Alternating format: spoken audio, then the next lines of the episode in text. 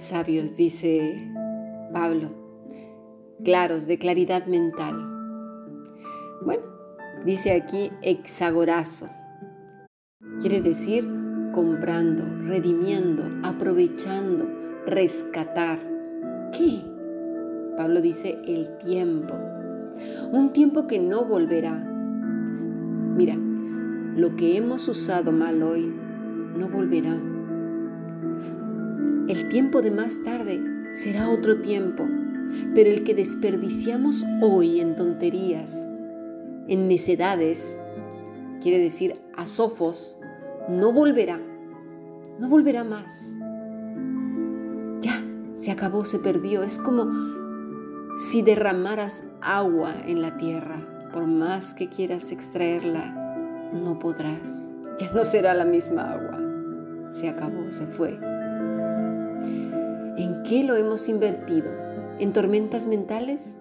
¿En pesimismos, derrotas, desesperación, llantos, furias? ¿En qué? ¿Llenándonos de ira descontrolada, tristeza profunda? ¿En qué?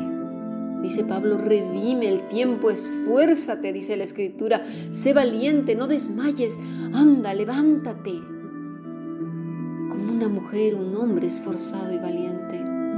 Dice Pablo que aproveches las oportunidades. ¿Para qué? ¿A qué se refiere? Oportunidades para hacer qué? Kairos, el que quiere decir tiempos. Dice que los tiempos son malos. Poneros, peor, perverso, perversa, crimen, enorme, envidia, maldad, maligno, maligna, malo, malvado, malvada, cosas malas, dañinos, enfermos, enfermedad. Eso está diciendo que es el tiempo. Así están nuestros tiempos, con lo cual mal haríamos en estancarnos en esas cosas. Dios nos ha dado las emociones, ya lo he dicho más de una vez. Ellas vienen con el pack del ser humano, pero todo controlado por el Espíritu Santo, aún el enfado, aún el llanto, la felicidad y todas las cosas que podemos sentir en un solo día. Mira, es más el amor, el amor a otra persona. Todo tiene que ser sujeto por el Señor de tal manera que sea armonioso. Por tanto, dice que seamos entendidos de cuál sea la voluntad del Señor. Mira, todos los hombres y mujeres no sabían con exactitud qué hacer, con instrucciones precisas, porque a veces queremos que se nos diga con exactitud y claridad qué hacer. Pero mira, una cosa, si te digo que cuando vives apegado a Cristo y todo el día tu alma depende de Él, el margen de error es mínimo. Y no estoy hablando de andar como un loco o loca cantando y saltando, ni haciendo aspavientos, que ya dije que es aspaviento, ¿eh? una demostración excesiva o afectada de espanto, admiración o sentimiento, ¿sí? sino una vida mesurada, tranquila, pasible, controlada por el Señor sin hacer un teatro de todo, con palabras hechas y el amén, amén, amén, gloria a Dios, gloria a Dios y cosas así, ¿no? A cada rato. Porque, ¿acaso lo estamos leyendo de continuo en la vida de Jesús? ¿A qué no, verdad? Ni de Pablo, ni de Pedro, ni todos ellos. Se nos ha vuelto una costumbre, estamos llenos de costumbres y si no lo decimos nos quedamos atrás como bichos raros, ¿verdad? Ay, no es que todos dicen eso, pues yo también. Entendidos en la voluntad del Señor, dice Pablo. Lo contrario es afrón, que quiere decir loco, necio, insensato, es decir, estúpido. Eso es lo que está diciendo Pablo, ¿eh? Si no, velo tú mismo, con la palabra insensato. Hay quienes se ofenden con cualquier cosita. Ya me gustaría yo que tuvieran a Pablo como pastor. Y más en este tiempo que la gente se ha convertido en figuritas de cristal cortado, muy finito, muy finito, que se rompe con cualquier cosita que se les, que se les diga o se les confronta o sean expuestos su pecado. Yo creo que nuestro querido hermano y apóstol Pablo estaría solito en la iglesia. Pues imagínate cómo hablaba de fuerte. Suneimí, entendido, juicioso, comprender mentalmente, actuar con devoción, Dice, las cosas deseadas del Señor. Esto es lo que Pablo dice aquí. Selema, propósito, decreto, voluntad del deseo del Señor.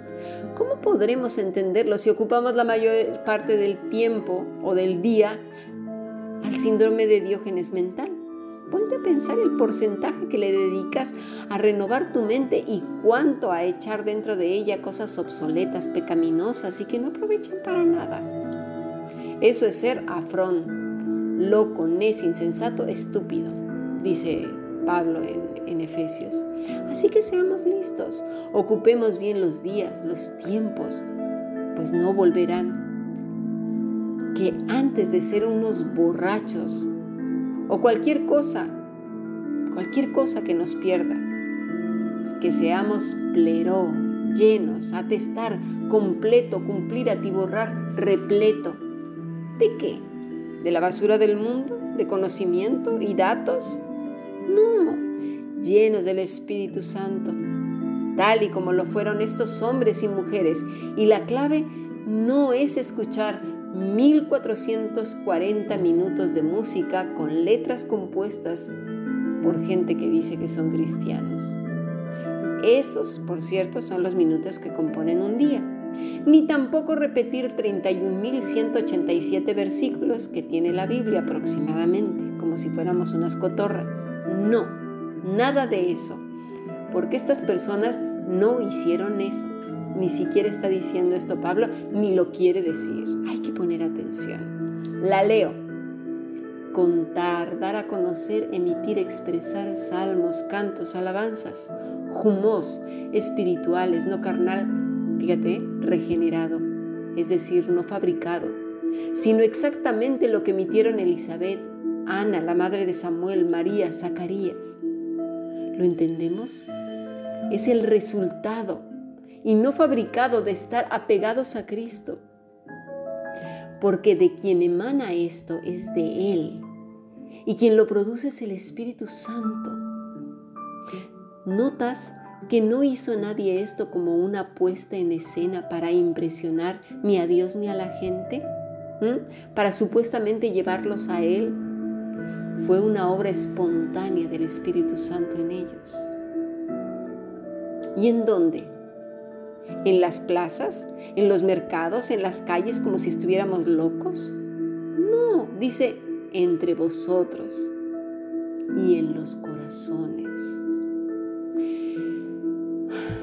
Cuánto necesitamos que el Señor nos ayude a ser entendidos, prudentes, sabios, mesurados, aprovechando bien el tiempo. Dice Efesios 1.18. Pido también que les sean iluminados los ojos del corazón para que sepan a qué esperanza Él los ha llamado, cuál es la riqueza de su gloriosa herencia entre los santos. Redimamos el tiempo, seamos listos, ocupémonos en ello. Vayamos a los pies de Cristo y abracémonos a Él porque separados de Él, nada de esto, nada podremos hacer. Todo lo que saldrá será una asquerosa y repugnante puesta en escena. Que Dios nos ayude. Sigamos aprendiendo bendiciones.